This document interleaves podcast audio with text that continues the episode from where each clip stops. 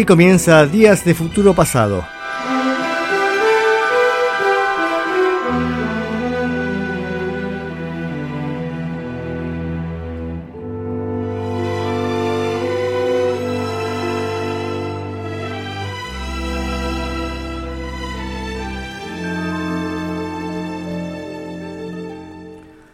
Transmitiendo desde las Sierras de Córdoba, estudios Mochín Marafiotti, Empezamos con este programa Días de Futuro Pasado. Bueno, como siempre, indicando la forma de comunicarse con el programa, que es a través de Facebook. Espero que me despido de los Modi Blues. Chao, Modi. Chao, chao. Dicen. Bueno, decía, si quieren comunicar con el programa, lo hacen a través de Facebook, facebook.com barra Radio Bande Retro, y ahí dan saluditos, esas cosas. Este es un programa típico de saludos.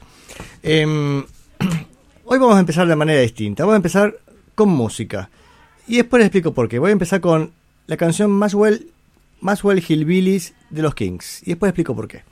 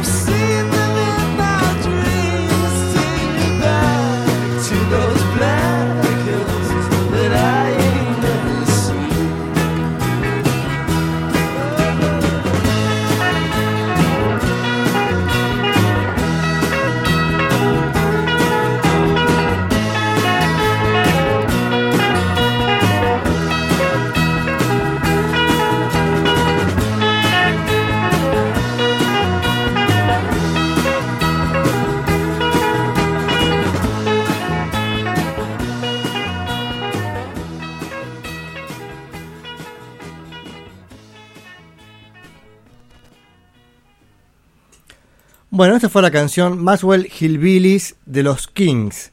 ¿Y por qué la pasé ahora, en este momento? En realidad porque estaba un poco fuera de programa, porque se acuerdan que estamos pasando un poco la discografía de los Kings y de los Who.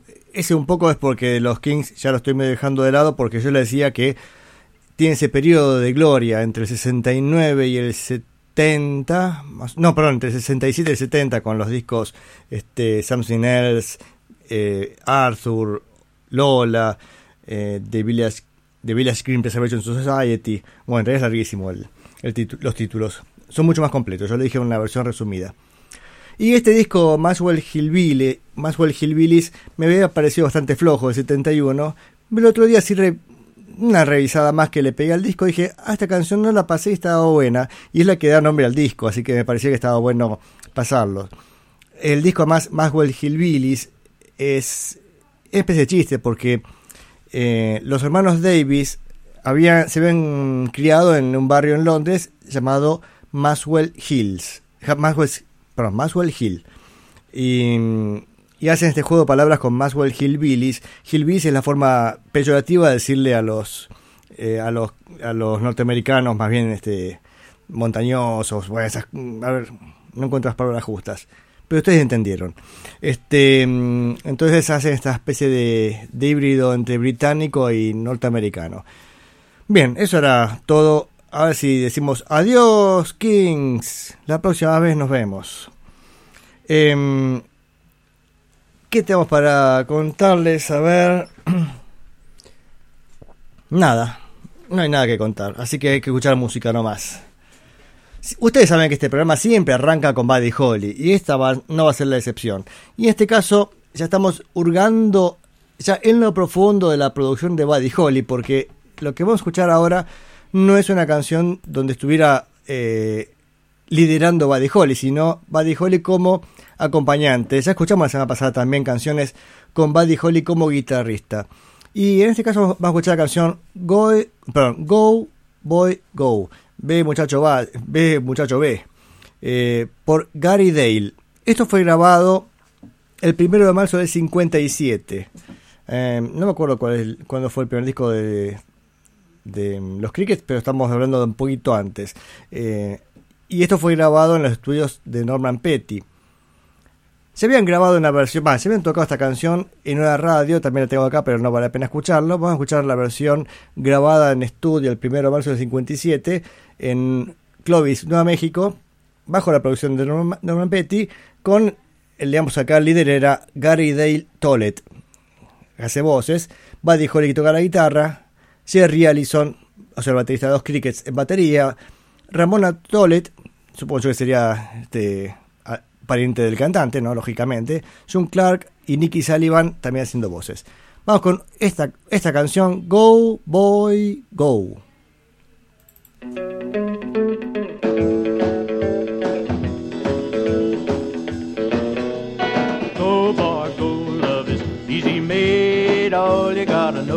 Is the tricks of the trade. Her eyes will tell you yes or no. When you get the signal, go boy, go hug her tight with all your might, be different from the rest. When she's near, whisper, dear, you're the one that I love best. Go, far, go when the time is right. Take advantage of the pretty moonlight. Don't lose your girl, cause you're too slow. When you get the signal, go, boy, go.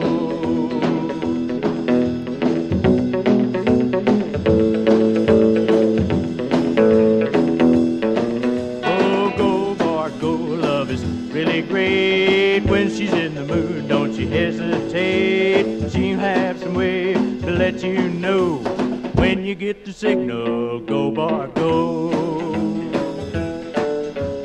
Hug her tight with all your might. Be different from the rest. When she's near, whisper, dear, you're the one that I love best. Go, boy, go when the time is right take advantage of the pretty moonlight. Don't lose your girl cause you're too slow.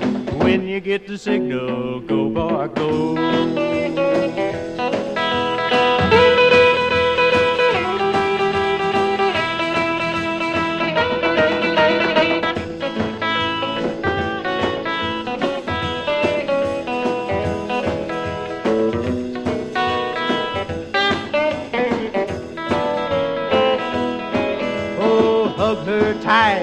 With all your might. Be different from the rest.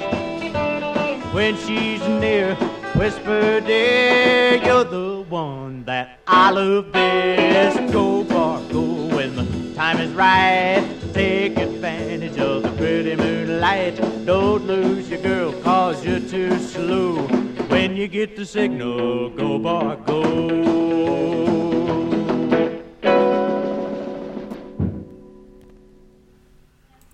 Go Boy Go. Así era esta canción, este, en la cual Holly toca la guitarra, acompañando a Gary Dale Tollett. A ver, tengo un par de canciones más eh, con Buddy Holly como guitarrista, pero tenemos un mensaje de Juan que nos dice que Hillbilly no solamente son los montañeses, sino que también son los campesinos y rurales. Sí, gracias por Juan por el comentario. Eh, vamos a escuchar dos canciones en este caso por Jim Robinson. ¿Quién es Jim Robinson? No tengo ni idea, pero lo tuvo a Buddy Holly de guitarrista. En este caso fue el 28 de abril del 57, así que estamos hablando un par de meses después de esto. Mismo lugar, o sea, No- Norman Petty Studios en Clovis, Nueva México, con Jim Robinson como cantante, Buddy, como, Buddy Holly como guitarrista, Jerry, Jerry Harrison como percusionista, porque primero toca una, una caja como percusión y la segunda canción toca la batería. B. Petty, la esposa de Norman Petty, tocando el piano, Joe B. Molding en bajo y algunas voces que no voy a pasar la lista. Este, mm, pero vamos con dos canciones con Buddy Holly en guitarra. A Whole Lot of Loving, la toma 1. ¿Por qué claro toma 1? Porque escuché acá las va- varias tomas de esta canción. Y la única diferencia que hay entre una y otra básicamente es que cada vez le ponen más cámara de eco. Llega un punto que la última toma ya es, es, este, todo un gran rebote. Estaba de moda en esa época ponerle grandes cámaras, ¿no? Era parte del sonido del rockabilly inicial. Bueno, A Whole Lot of Loving y It's a Wonderful Feeling. little lad. I found to my surprise that courting had advantages just made for gals and guys.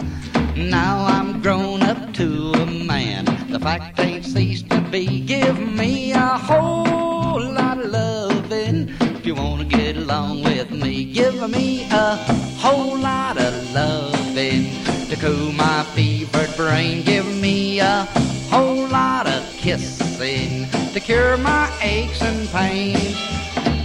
The type a guy who needs lots of feminine company. A whole lot of loving if you want to get along with me.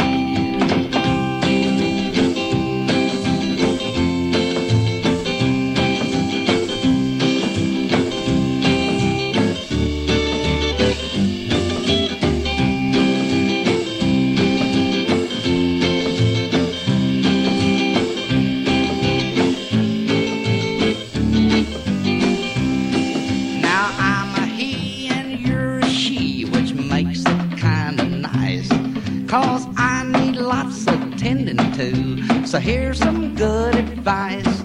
You got to hug my neck a lot and kiss me tenderly. Give me a whole lot of loving if you wanna get along with me. Give me a whole lot of loving to cool my fevered brain. Give me a whole lot of kissing to cure my aches and pains. The type, a guy who needs lots of feminine company. A whole lot of loving if you want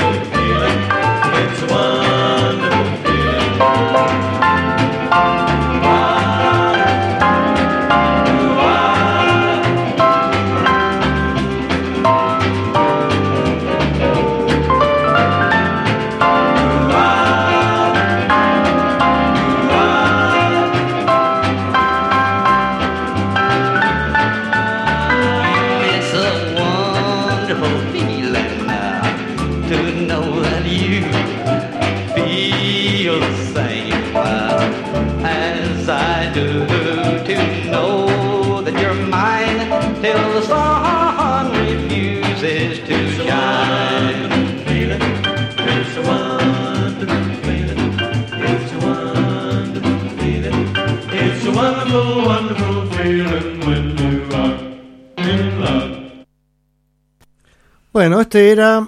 A ver, el nombre del tipo este. Era Jim Robinson. Con Buddy Holly este, en guitarra, Jerry Allison en percusión o batería y Joe B. Molding en bajo. O sea, los Crickets ya estaban acompañando a otra gente. Y estaba viendo acá la fecha de edición del primer disco Los Crickets y es de noviembre del 57. Y esto que estábamos escuchando eh, había sido grabado en abril. Es más, este, si se acuerdan cuando pasamos toda la historia de mm, los crickets, eh, la grabación había sido bastante un proceso bastante largo, porque era habitual, los nuevos artistas grababan por ahí un par de canciones, quedaba medio a la espera, probando, pro- probando a ver qué funciona, qué no funciona, y el disco se grabó entre febrero y septiembre de, ese- de ese año, o sea, estuvieron un montón de tiempo grabando, pero en el medio, y esto es lo interesante, eh, ya estaba Norman Petty utilizándolos, em, utilizándolos para acompañar a otros artistas. Así que con esto despedimos a Buddy Holly por el día de hoy. Hoy estoy despedidor, ya despedir la cortina, despido a los Kings, despido a Buddy Holly, pero sabemos que Buddy Holly siempre vuelve, es más, casi que es infaltable. Este y a ver, a ver, y a quién tuvimos últimamente en los últimos programas fue a Eddie Cochrane. ¿Se acuerdan que estamos empezando también a, ver un poco la historia de Eddie Cochrane? Sería dentro del capítulo, digamos, de artistas de los 50 en- no voy a decir clase B porque es un poco peyorativo, ¿no? Pero este, por ahí las, las primeras figuras, lógicamente, el- la estrella en ese momento era Elvis Presley, que tenía un empuje enorme. Más, eh, tanto Buddy Holly como Eddie Cochrane son artistas que se ponen a tocar rock and roll a consecuencia de haberlo escuchado a Elvis Presley y darse cuenta que la fuerza que tenía Elvis Presley eh, era descollante y los tipos también querían dedicarse al rock and roll. También que hay que aclarar que, sin embargo, Elvis Presley no era que había inventado el rock and roll, porque ya estaba sonando en ese momento. eh, y por ahí hay artistas que yo como Chuck Berry, Little Richard, que también eran rockeros y venía incluso de antes, ¿no? Pero Elvis Presley, aparte, importante acá, este, es blanco y entonces entra en otro mercado mucho más amplio que los artistas negros. Injusticias de la época. Pero no le puedo negar a Elvis la gran importancia que tuvo, entre, entre otras cosas, por ejemplo, hacer que eh, Eddie Cochran, que estaba con un dúo country, los, como eran los Cochrane Brothers, con Hank Cochrane, insisto, no eran hermanos, simplemente tenían el mismo apellido y dijeron, listo, somos los hermanos Cochrane. Bueno, decía, ellos que han empezado más de línea más country, este, cuando, cuando especialmente cuando Eddie Cochran escuchó a Luis Presley, dijo, ah, yo quiero hacer rock and roll. De hecho, ya hemos visto como mm, después de un año y medio de trabajar junto a su compañero Hank Cochrane, eh, termina esa, esa sociedad y empieza a trabajar con Sherry Capehart como que era cantante, aunque al poco tiempo, y ahora que vamos a ver, Sherry Capehart se dedica más a la producción musical que a liderar este, este el grupo con Eddie Cochrane. Así que mm, consiguen un contrato con America, American Music, que es una. ¿Cómo se llama? ¿Cómo se- eh, los que publican música, bueno. Este. mm, que se especializaban en country western. Y como resultado de este contrato, Eddie Cochran edita su primer este, single, que es Skinny Jim, con Half Love en el lado B. em, en agosto del 56. Pero ya Capehart decía ya no, no estaba cantando, sino que era el manager de Eddie Cochran. Así que mm, incluso lo llevó a Eddie Cochran a los estudios Gold Star y grabó varias, varios tracks, entre ellos 20 Flight Rock, que es eh, uno de los grandes clásicos de, mm, de Eddie Cochran. Que acá leo que dice que tenía a Jerry Capehart tocando batería en una, ca- una caja de cartón, igual que la caja que tocaba recién este Jerry Allison para, para Buddy Holly, bueno, en este caso era este, la percusión que tenía esta canción. Hice también varias baladas más, pero ahora vamos a escuchar el simple, nada, nada más. Esto capaz que lo dejamos para la semana que viene, porque tengo mucha música y si no, no va a entrar en todo el programa. Que además, yo acá tengo mi duda, porque salvo que la haya grabado dos veces, yo tengo entendido que 20 Flight Rock, el baterista de esa sesión fue. mm, ay, ¿cómo se llama? El Palmer. Earl Palmer, que era un sesionista famoso de, los primeros tiempos del rock and roll. Pero acá, acá aparece, según entiendo en este texto, que es Jerry Capehart. Bueno, cosas que averiguar. Pero vamos a escuchar el simple, el primer simple de Eddie Cochrane, que dijimos que era de agosto del 56. Eh, Skinny Jim y su lado B, la hermosa balada Half Loved. Medio amor. Well, I know God born in skin. Everybody raving about Skinny Jim, Skinny Jim. Ooh, man, Skinny Jim. Oh, yes, yes, yes, all the gals love him, Skinny Jim. Ooh, well, I went to a party and met Skinny Jim. My baby came with me, but you left with him, Skinny Jim. Ooh, man, Skinny Jim. Mm, yes, yes, yes, all the gals love him, Skinny Jim. Well, old Jim got charm, he got class. All the women love him, oh yeah, yeah, yeah, Skinny Jim. Ooh, man, Skinny Jim. Oh, yes, yes, yes, all the gals love him, Skinny Jim. Well, big Bubba Looby, Skinny Jim. Ooh, big Bubba Looby, Skinny Jim. Ooh, big Bubba Looby, Skinny Jim. Ooh, big Bubba Looby, Skinny Jim. Oh, yes, yes, yes, all the gals love him, Skinny Jim.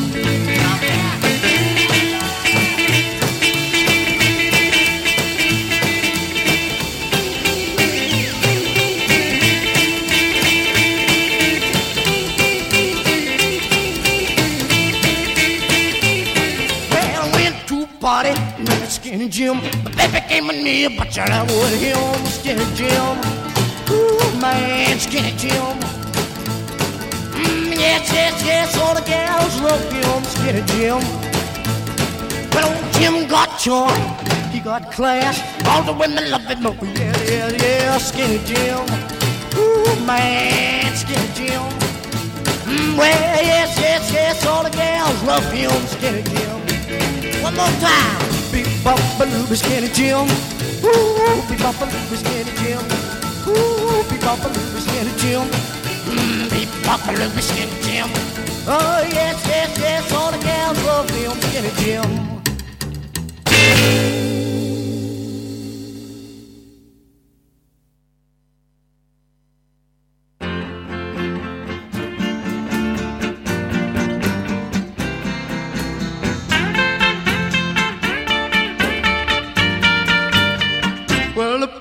Is through. We said our goodbyes. We had a good time. Yet there's tears in my eyes. Well, what can it be? What's the matter with me? Oh, you left me half love. We stood in the dark and you held my hand. Why were you afraid? I can't understand. I wanted your kiss. Well, it's always like this. You left me half love. Oh, you left me half love. Well, you hold me close. And every time we dance, I'm a fool to think I have a chance to hope. You see, I'm your big romance, baby. That's why I'm in the dark. All my friends have all said, well, to love you is wrong. They say you're too young, but I'll string along. Well, someday you'll wake up, yeah, then I'll make up for being half loved baby, half love. Well, you hold me close every time we dance. I'm a fool to think I have a chance to hope you see I'm your big romance. That's why I am in the dark. All my friends have all said, Well, to love you is wrong. They say you're too young, but I'll string along. Someday you'll wake up, oh, oh, oh then I'll wake up, yeah, for being half loved.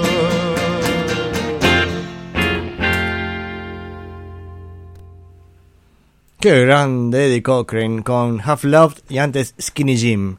Skinny Jim, bueno, parece la, la flaca Jim, pero Half Loved, acá este, me corrige Gabriel, le agradezco su aporte. Half Loved, Half Loved me traduce como amado a medias. Y estamos revisando la letra y sí, parece que este, parece que este muchacho dice, después de la fiesta, bla bla bla bla bla bla, pero no termina de concretar demasiado.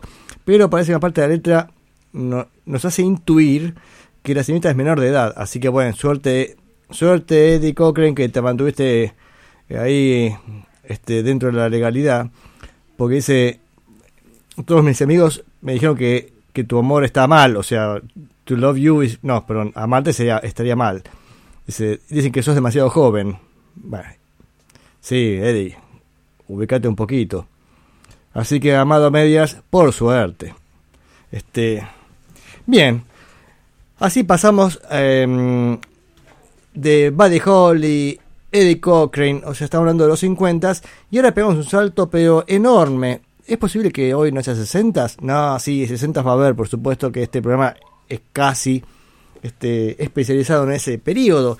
Pero pegamos un, un salto porque también estamos revisando eh, el disco de los Who del 73, Cuadrofenia.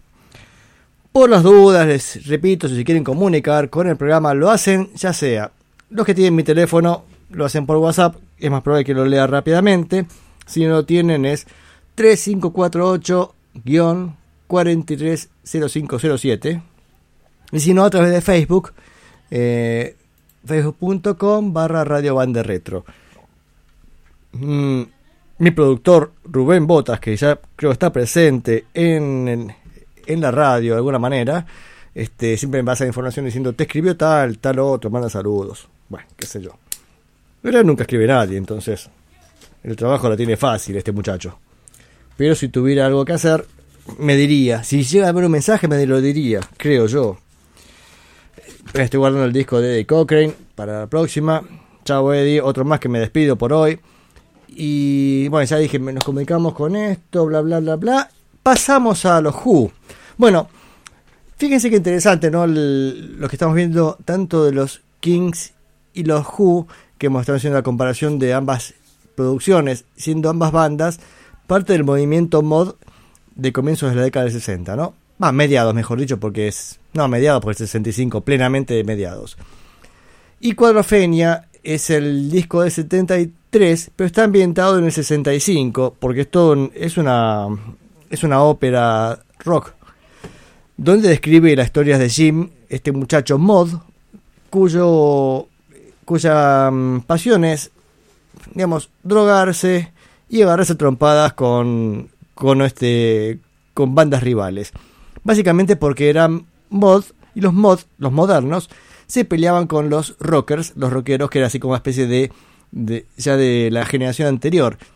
Estamos hablando, digamos, de pocos años de diferencia, ¿no? Porque hablamos de los rockeros como los los que seguían el rock de los 50 y este en Londres especialmente había surgido este movimiento que se caracterizaba básicamente más que por la música se caracterizaba por las ropas o por, por su estilo estilo visual no porque en el fondo no dejaba de ser rock y mm, ambas bandas tanto los Kings como los Judas en sus comienzos eran bastante duros eh, duros en el sentido que eran música bastante fuerte para la época.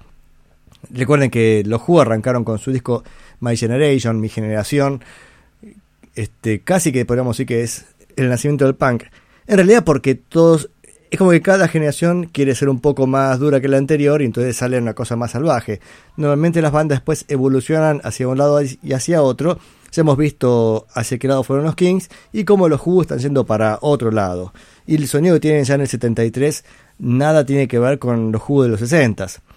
Los Who de los 60 son el disco My Generation, que es de fines del 65, el segundo disco A Quick One While He's Away del 66, 67 el maravilloso disco de Who's Out, este 69 el disco Tommy, 71 Who's Next, 73 Cuadrofenia.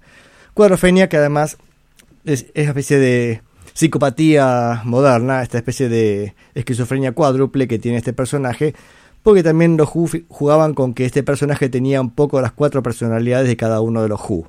No sé ubicar bien este, cada, personalidad, cada personalidad y cómo es, pero la idea era esa, de cierta manera.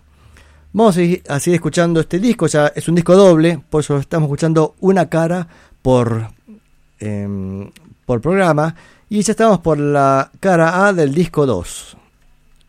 Y mm, arranca con 5.15. 5.15 es el tren de las 5 y cuarto. Que parece que Jim este, decía. mm, se entiende mucho más en la película, ¿no?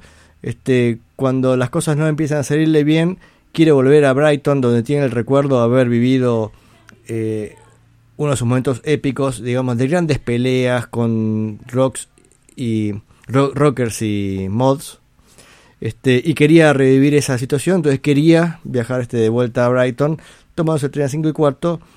Está totalmente empastillado, con lo cual se lo ve, especialmente en la película, está buenísimo como está representado por el actor, donde aparece medio maquillado, con los ojos delineados y con los ojos, pero este, de totalmente sacado, digamos. Así que vamos con, vamos a tomar el tren de 5 y cuarto, con todo gusto, el, el tren de las 5 y cuarto, 515 y Sea and Sand, mar y arena.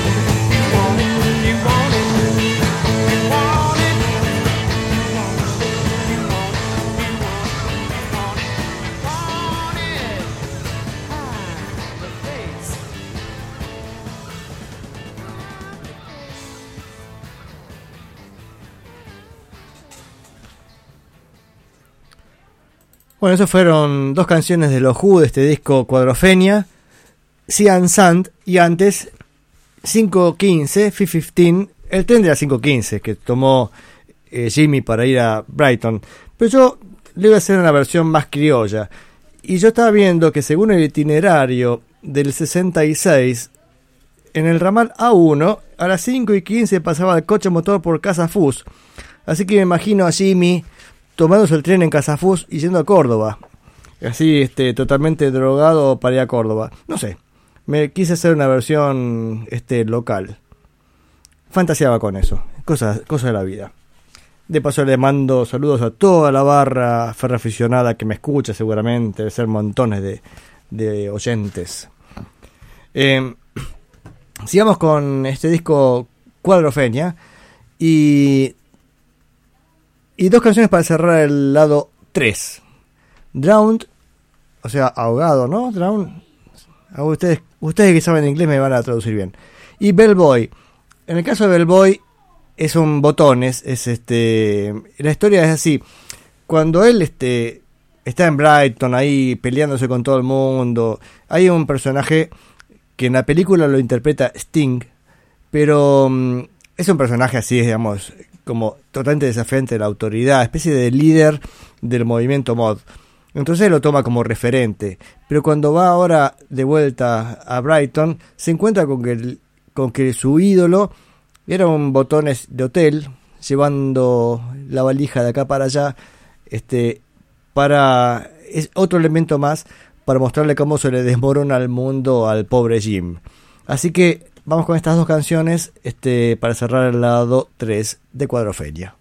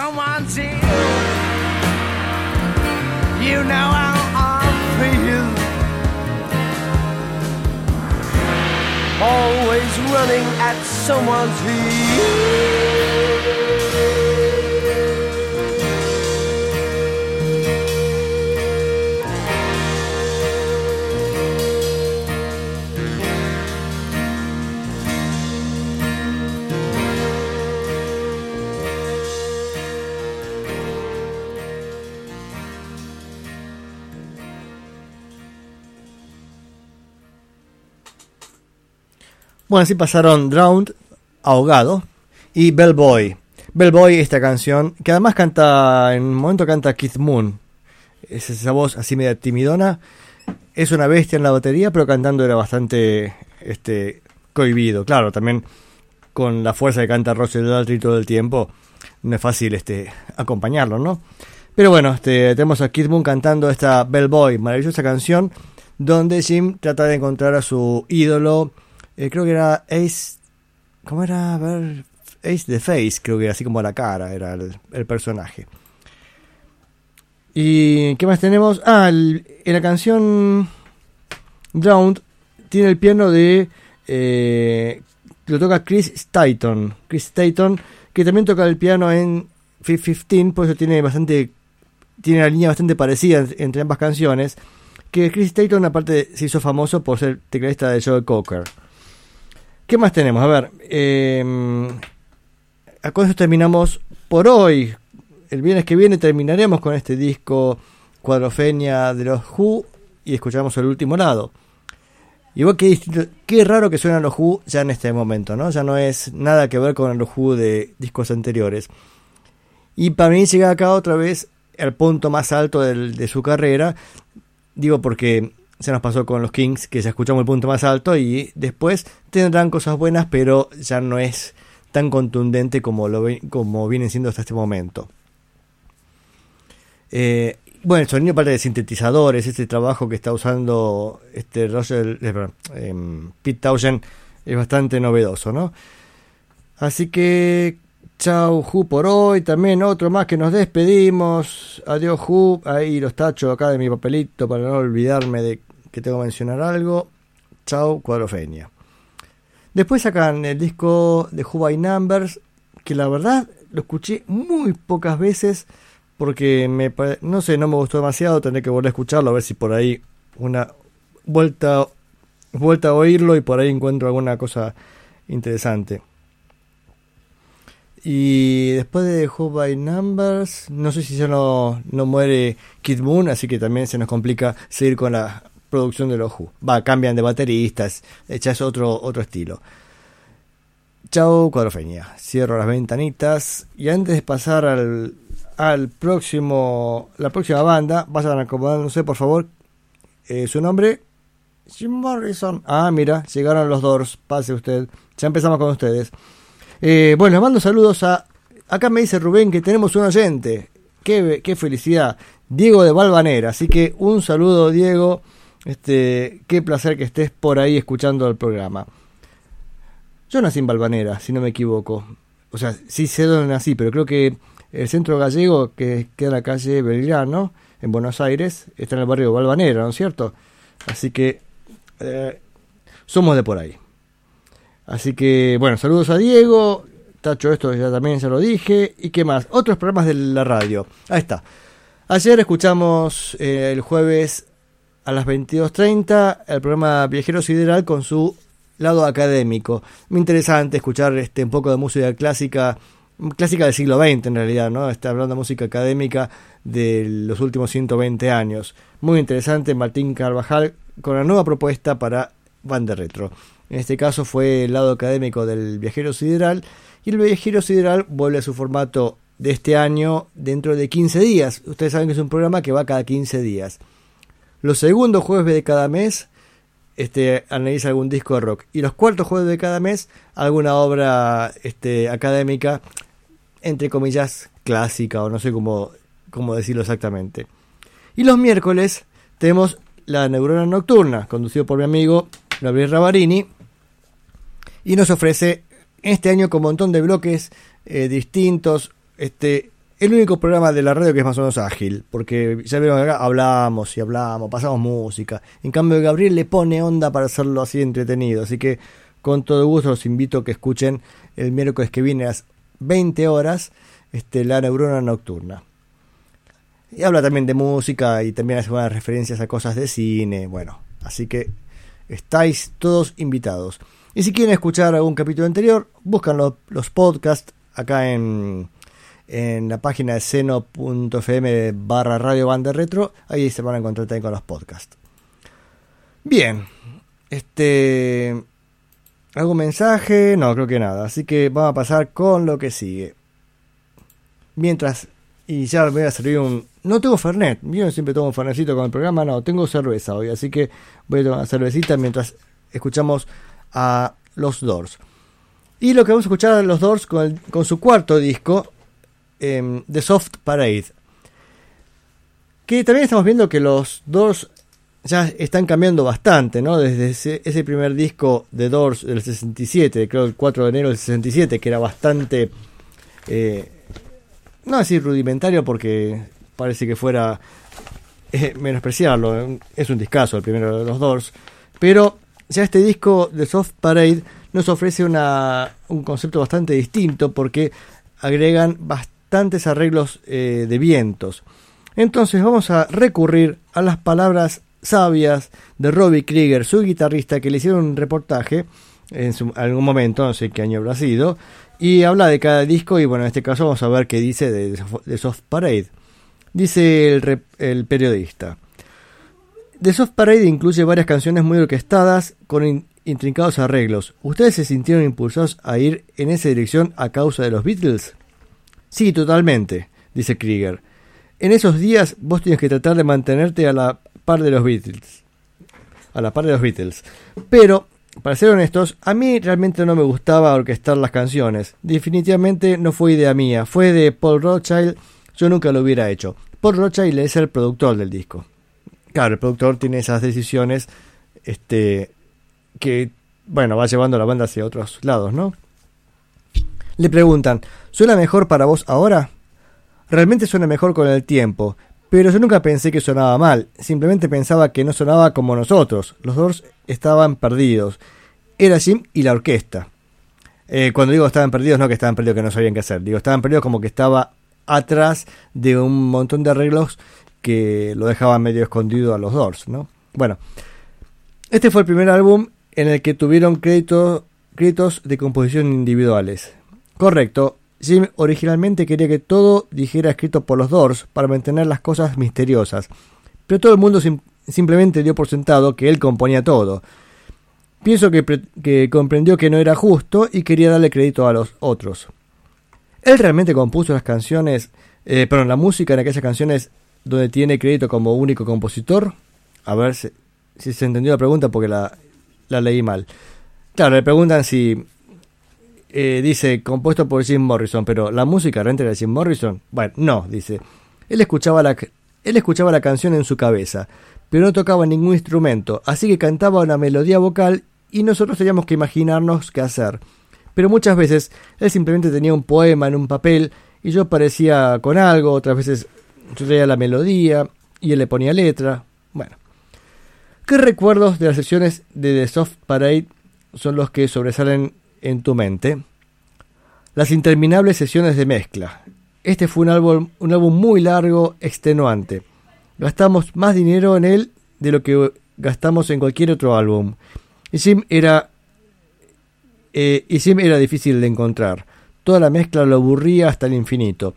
Pero pienso que su problema con la bebida no era tan malo como lo había sido en Waiting for the Sun, porque había comenzado a hacer un film, lo que lo mantenía ocupado. Hubo una cosa divertida que ocurrió, que ocurrió. Apareció un tipo re loco y aparentemente pensaba que The Celebration of the Lizard, un poema que aparecía en la portada de Waiting for the Sun, había sido escrito acerca de él, y estaba gritando, ¿Cómo sabían que yo soy el rey lagarto, maldita sea? Ese soy yo, ustedes escri- escriben una canción sobre mí. Y le dio una trompada directamente en el ojo a, a Ray Manzarek, al tecladista, ¿no? Porque pensó que Ray era Jim. Ray tenía los anteojos puestos y se hicieron añicos. Fue un desastre.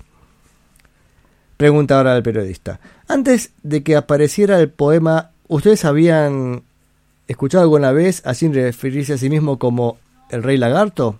De Lizard King, ¿no? Él siempre estaba obsesionado con los lagartos. Amaba ese tipo de cosas porque las había visto mucho estando en ácido. Pero no sé cuándo él apareció con Yo soy el rey lagarto. Pienso que hubiera deseado no haber dicho nunca eso. Fue simplemente otra cosa más por la cual debía responder. Y acá hay un punto que, le preguntas un... Hay un punto complicado en la, en la carrera de los Doors, que es un escándalo que tuvieron en un show. Acá le pregunta, a ver. Durante la gira de The Soft Parade, el concierto de Miami desencadenó un tumulto y fue cancelado. Más tarde Jim fue enjuiciado por exhibición indecente. ¿Qué es lo que recordás del concierto? Bueno, primero de todo, Jim no la sacó. Está hablando de sus, de sus genitales, porque algunos decían que le había sacado ahí ex- exhibiéndolo al público, no sé si se había tocado, no sé qué historia. Dice, pero él dice que no la sacó. Primero, dice, pero era todo un manicomio, simplemente una locura total. El lugar estaba sobrevendido. Miles de personas invadieron el escenario y se derrumbó. Yo recuerdo a Jim rodando en medio de la marea de toda esa gente y preguntándome si conseguiría salir de allí alguna vez. Fue muy parecido a, lo que aparece en la película. Hicieron un trabajo realmente muy bueno en esa escena. Le preguntan, ¿pero ustedes no tenían el sentido de que el incidente se iba a, a tornar en una cosa de semejante dimensión? No, demonios, no, dice así, este, exultante. Ok, el concierto se jodió y nosotros no terminamos, pero nadie se enojó. Nadie pidió que le devolvieran su dinero. Y los policías eran amistosos. Ellos se sentaron alrededor, bebieron cerveza con nosotros después del show. Nada sucedió hasta una semana más tarde, cuando alguien decidió hacer un escándalo con eso. Algún político decidió hacer carrera a expensas nuestras. Entonces jodió a todo el mundo. Nos- no podemos tocar en ningún lugar durante un año. la Hall Managers Association, la asociación propietaria de salas de espectáculos, básicamente nos prohibió. ¿Sim se sintió muy perseguido? Mm, estoy seguro que sí, pero no estaba sorprendido. Y sabía que estábamos empujando los límites de autoridad tan lejos como podían ir. Nosotros, nosotros realmente teníamos el sentido de que habíamos empujado el sistema hasta el borde y finalmente ellos estaban empujando en contra. Listo, así pasamos este reportaje de Robbie Krieger en el que cuenta un poco el contexto de este disco de Soft, de Soft Parade. Bien, a ver, ¿qué tenemos de Soft Parade para pasar ahora? Vamos a escuchar el lado A de este disco, si no, no va a entrar lo que también quiero pasar en después. Así que vamos a pasar el lado A, decía. Primero dos canciones. La que abre el, el lado A, que se llama Tell All the People, que arrancan con vientos. Bueno, esta es la sorpresa, ¿no? Este, suenan como una banda más convencional. Hay cuando dicen que quieren sonar más a los, a los Beatles. Lo único que se me, ocurre, se me ocurre es el simple Lady Madonna, por ejemplo, que tenía arreglos de vientos. Todavía no. Ah, sí, había salido el álbum blanco. Pero no creo que eso lo hubiera influido demasiado porque el álbum blanco no tiene tantos arreglos de vientos. Me imagino más el simple Lady Madonna, no sé si alguna, alguna otra canción más. Eh, este decía. ¿Qué decía yo? Estoy acomodando acá el texto. Bueno, eh, suena un poco distinto a los Doors de otros discos, ¿no? Eh, tiene lindo sonido la guitarra rítmica, me encanta. Y el parche redoblante parece, no sé, que tiene la bordona un poco floja y suena muy presente. Raro el sonido de la batería. Bueno, vamos a escuchar dos canciones, decía, Tell All the People y Touch Me. Touch Me eh, es un, suena un poco más como los Doors, especialmente al comienzo. La intro es, es muy buena, con una gran batería. Y después el tema vuelve un poco más al sonido de la primera canción, o sea, un poco más convencional, vientos, cuerdas. Tiene alguna salida interesante, o sea, la canción le encuentran ciertas, ciertas facetas distintas. Gran tema, bueno, y final con saxo. O sea, realmente increíble para los Doors, ¿no? Así que vamos con estas dos canciones, Tell All the People y Touch Me.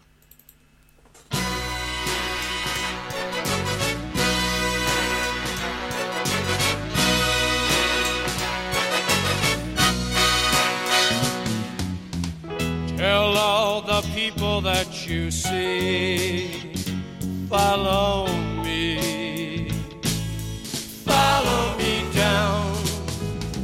Tell all the people that you see, set them free, follow me down. You tell them they don't have to run. We're gonna pick up everyone.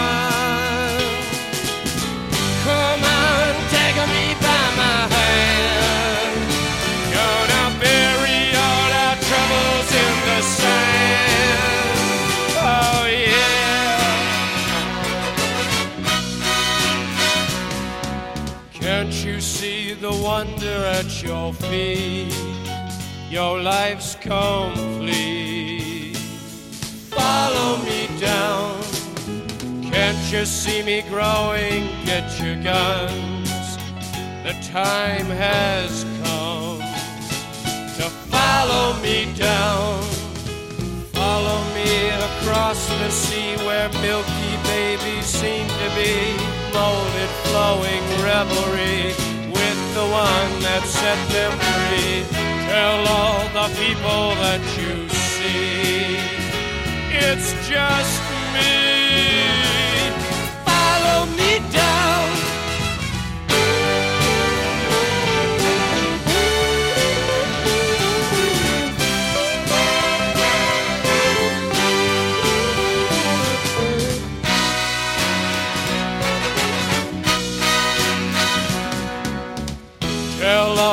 People that you see, follow me follow me down. Tell all the people that you see will be free. Follow me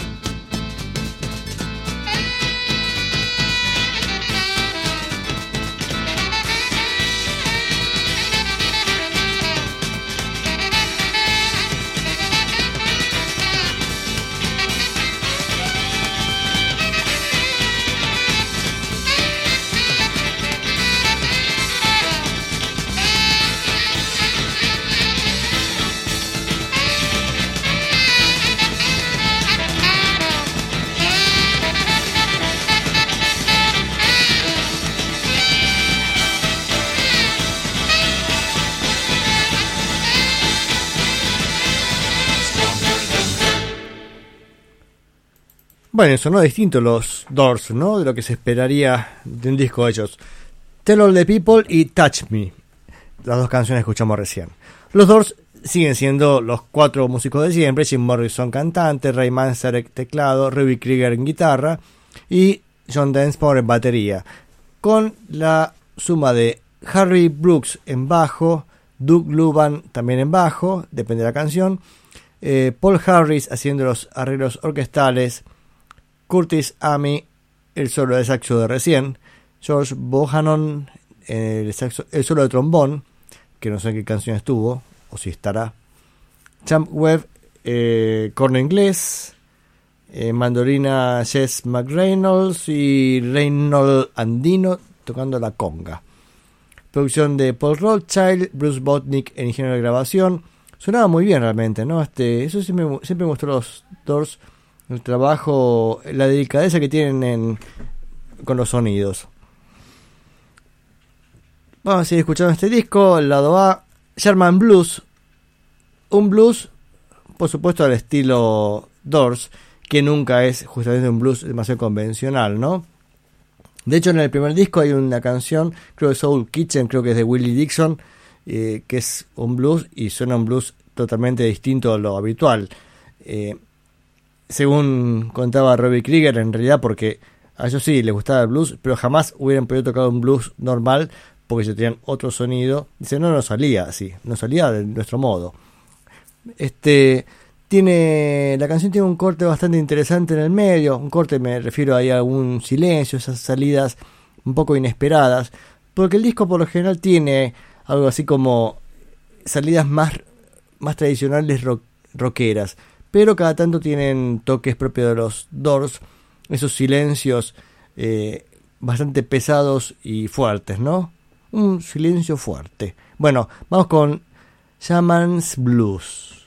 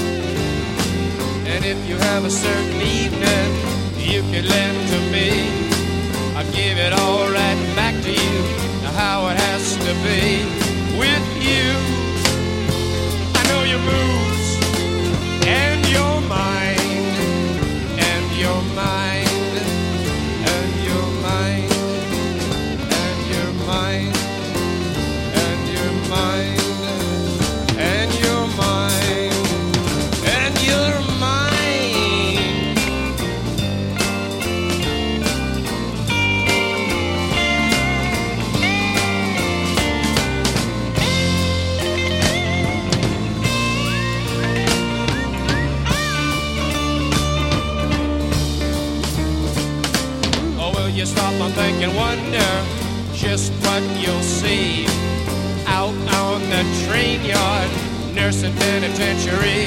It's gone. I cry.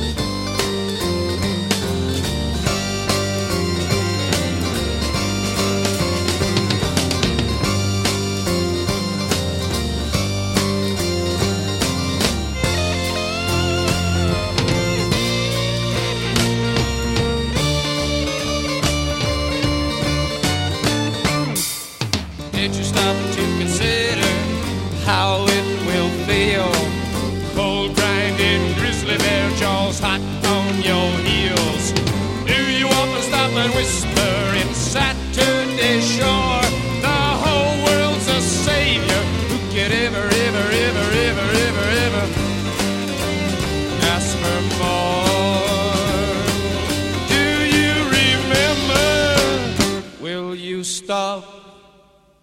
Will you stop the pain? And there will never be another one like you. There will never be another one who can do the things you do. Oh, will you give another chance? Will you try, a little try?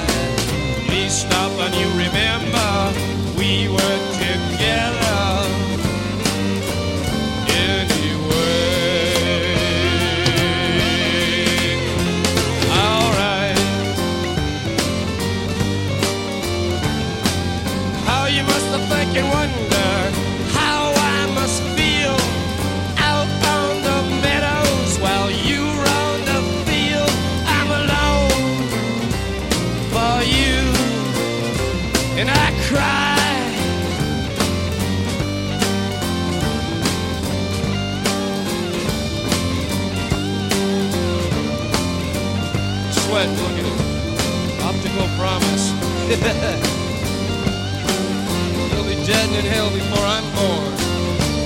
Sure thing. Bridesmaid. The only solution. Isn't it amazing?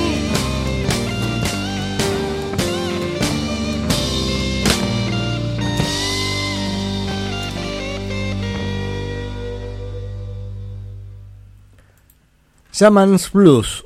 Esta canción fue compuesta por Jim Morrison, en las anteriores, la primera de todas era escrita por... Ah, las dos anteriores fueron de Robbie Krieger.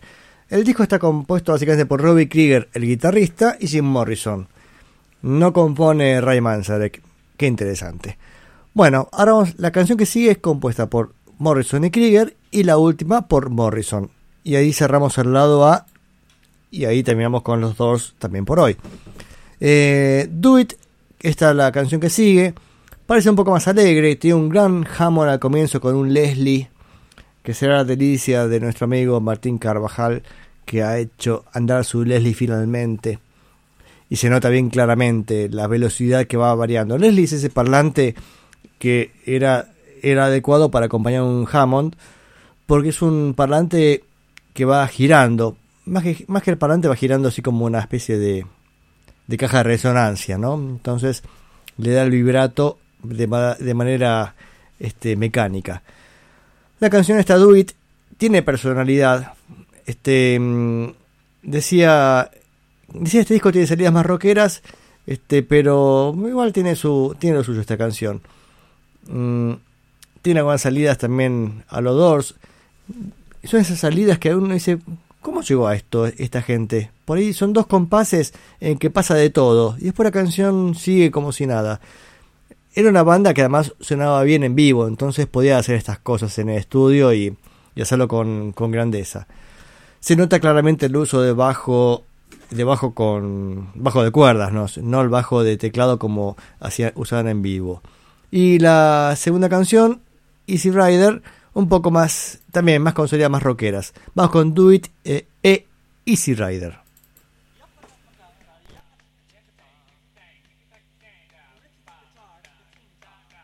Bye.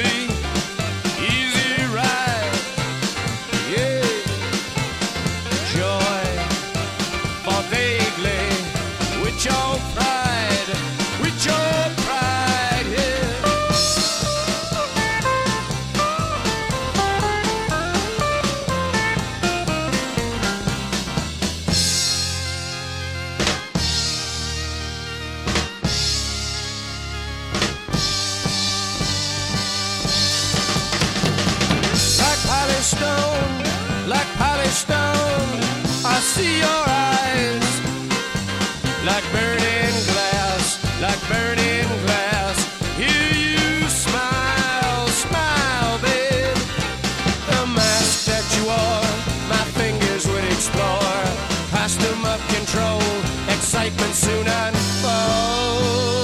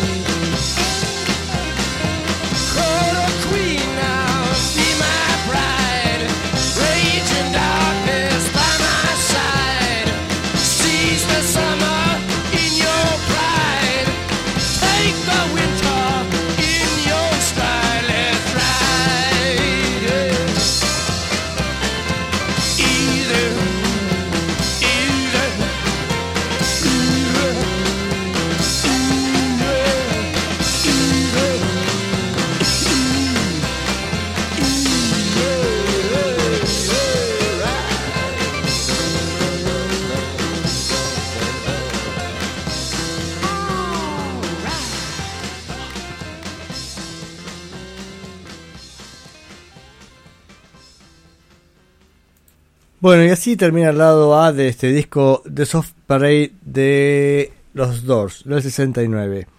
Y tenemos algún mensaje de Martín Carvajal que nos dice que no es un Hammond, sino que es un el Box Continental. Así que Leslie está conectado al Box Continental. Interesante. Bien. ¿Qué más tenemos? Si comenta algo más. No hablamos un poco de teclados, pero eso que decía. ¿Qué nos queda? A ver, 25 minutos de programa. Eh, y yo te he prometido algo, así que vamos a que ir con eso. Ya está. Este. Che, qué programa raro hoy, ¿eh? Pocos mensajes. La gente está muy, muy callada. No sé. Este. Será fin de mes, qué sé yo. Eh, cierro esta ventanita. No guardar cambios. Chau, doors. Y vamos a escuchar.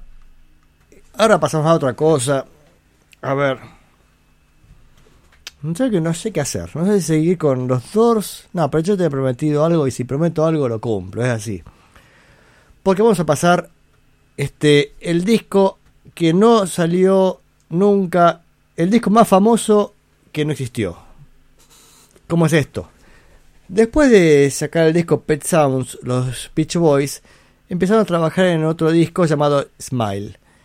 Y la verdad es que hubo mucho esfuerzo, mucho trabajo y el disco nunca llegó a salir. Y es más, fue todo un- una especie de gran historia de, de qué pasó con, con ellos. Lo que pasó fue que en el medio, como hemos estado viendo estos últimos programas, Brian Wilson empezó a empeorar en su estado mental y no fue capaz de terminar con el disco. Más allá de las presiones que tenía internas dentro de la banda, que, que no le gustaba mucho la idea de cómo estaba cambiando, especialmente por Mike Love, el cantante de los Beach Boys, que, mm, que él quería seguir con la línea más, más comercial y típica de los Beach Boys, ¿no? Em, pero este decía Entra, y aparte también está viendo que Brian Wilson cambió de letrista. Este, ya para el disco Pet Sounds había trabajado con. ¿Cómo es el letrista? A ver si lo tengo por acá en, algún lado. Bueno, no me acuerdo ahora. A ver. Ese, el letrista de este disco de Smile fue Van Dyke Parks. Y el anterior. Ay, no puedo acordar. Bueno, hoy estoy medio bombado. Por es que vengo con dolor de garganta estos días. Sé que no es este mm, no es coronavirus, así- así que estén tranquilos porque se sopó mi esposa y no era y tuvimos el mismo síntoma, dolor de cabeza, dolor este de garganta, cansancio, bueno, así que estoy medio bombado. Pero bueno, vamos a ir con este con este programa del día de hoy y con el disco Smile. Aparte Smile me está diciendo que sonría y yo no, no sé, me está costando un poco, a ver. Sonrío un poquito, está. Eh, decía, a ver, el, el tema es que Brian Wilson entró en una etapa difícil de su vida y no pudo terminar con este disco. Ya se acuerdan que la semana pasada cuando hablábamos de, mm, de Hal Blaine y el trabajo con los Beach Boys, este, él decía que, que Brian Wilson quería capturar así como el momento medio fresco, digamos, como decir, bueno, acá capturé algo espontáneo, pero parecía ese momento espontáneo lo hacían 200.000 veces, o sea que es medio contradictorio, y que no creían tanto ya en este momento en las en tocar toda la canción de punta a punta, sino trabajar mucho por fragmentos. Que para mí, este, si bien que le voy a criticar a Brian Wilson, no si el tipo es el genio, yo no, este, pero me gustan más las canciones cuando cuando son tocadas de punta a punta. Eso sería como tiene otro otro concepto, ¿no? El caso es que me parece que Brian Wilson se llenó de pedacitos de canciones y nunca pudo terminar de, armar todo el disco. Decía, puesto problemas internos de la banda este y, y problemas mentales de él. Incluso la compañía discográfica estaba bastante este, desconfiada porque Pet Sounds, a pesar de que había sido su gran obra, no había vendido demasiado bien. Tuvo mucho mejor recepci- recepción en Inglaterra. Pero el caso es que ahora Brian Wilson venía con otro proyecto también muy ambicioso y este y otra vez estaba el, temor de que las cosas no salieran como se esperaba. De hecho, este proyecto ambicioso Smile era una especie de, de pequeña sinfonía norteamericana, porque trataban de, de, de rescatar un poco los... Este, va a ser una obra bien, bien norteamericana, porque la influencia inglesa había sido demasiado grande en esos años este, en Estados Unidos. Va, todo el rock básicamente venía, todo lo que era creativo venía de, Inglaterra. Estados Unidos reproducía este, a, a montones, o sea, un montón de bandas, pero realmente no eran los que estaban este, mm, adelante del movimiento, de- dicho de alguna manera. Así que Brian Wilson intentó decir, bueno, yo a sacar un disco este, rescatando un poco la historia norteamericana, nuestros valores, bla, bla, bla, bla, bla. Entró en crisis y nunca lo terminó de sacar. De hecho, según dicen, cuando salió el disco Sgt. Pepper de los Beatles, ahí Brian Wilson dijo, listo, todo esto fue al pedo, no sirve para nada, este, este, me voy a mi casa, avísenme dentro de un par de años que salgo de la cama. Entró en una gran depresión y desapareció del, del panorama. Me parece que fue todo medio un, un error, porque este disco hubiera sido también un discazo, o sea, y distinto a, a, a Sgt. Pepper. Es una pena que no le haya encontrado la vuelta en ese momento Brian Wilson, pero parece que no estaba mentalmente en condiciones de enfrentarlo. Lo importante es que años después eh, sale el disco Smile, en este caso ya por Brian Wilson como solista, con el trabajo de Darian Sahanara, que es tecladista de, de Brian Wilson y esa especie de, de secretario musical, no sé cómo llamarlo, un director musical de, de su banda. Entonces se tomó el trabajo de acomodar todas estas piezas y darle formato de disco. El tema es que el disco Smile nunca salió y salieron varias canciones, en varios discos posteriores salieron canciones de esta producción, pero nunca salió como la idea original de Smile. De hecho salió Smile Smile eh, con varias canciones, pero decía, no salió con in- esta intención de especie de obra eh, conceptual.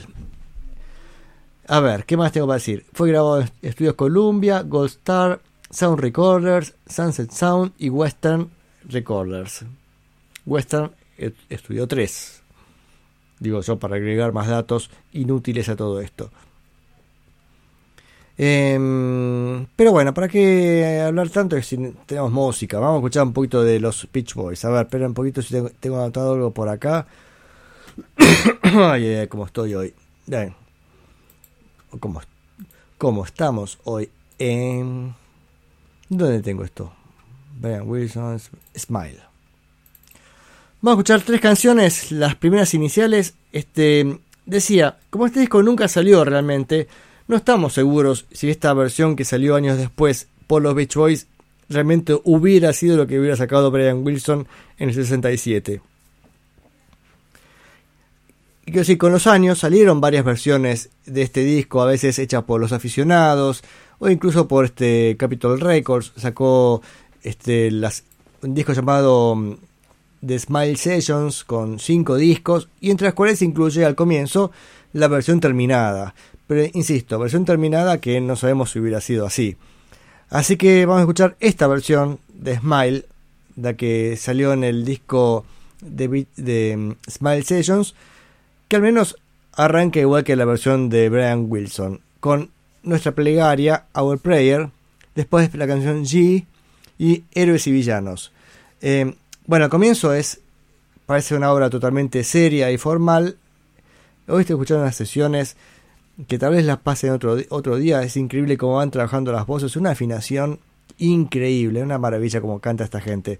Eh, decía, la primera obra es totalmente eh, coral, después viene G, que descomprime bastante el clima que creó con el comienzo, y después nos lleva al oeste norteamericano con héroes y villanos, con toda una escena de la cantina y Margarita tocando ahí el piano en la cantina, bla bla bla.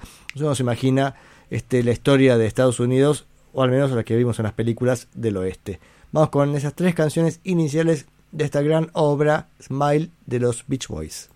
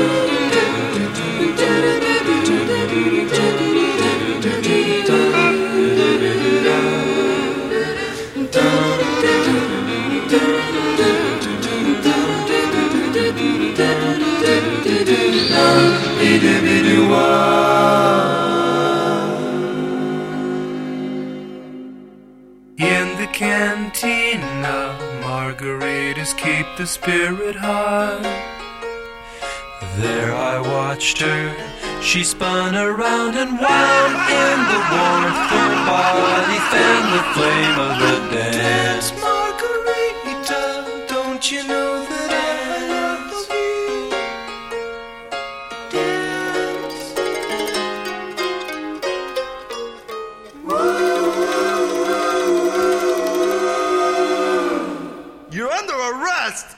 My children were raised, you know they suddenly rise. They started slow long ago, head to toe, healthy, wealthy, and wise.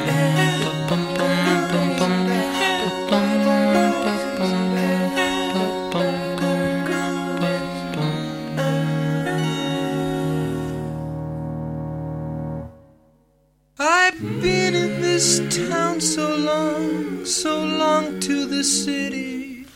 I'm fit with the stuff to ride in the rough. And sunny down snuff, I'm alright by the hero's end.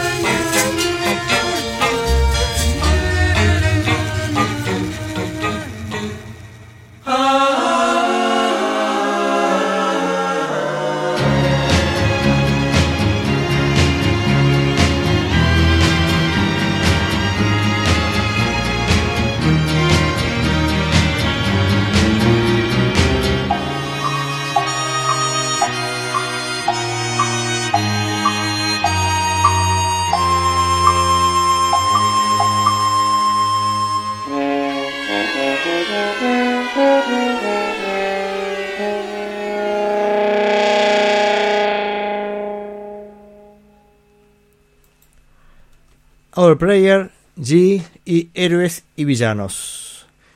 Esta héroe- Héroes y Villanos, salió en el disco Smile Smile, salió sin la parte al medio de, este, de la cantina. Claro, fue hicieron un poquito más con formato de canción y no tanto como una obra que está más adecuado para este disco Smile, ¿no?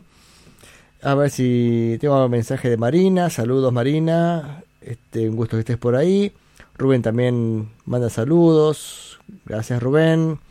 Eh, ¿En qué estamos? En el disco Smile. Y también Juan también escribió que la, letra, no entendía bien qué decía la letra de los Beach Boys, pero parece que estamos charlando que ambos nos parecía lo mismo. Bueno, cosas de la vida.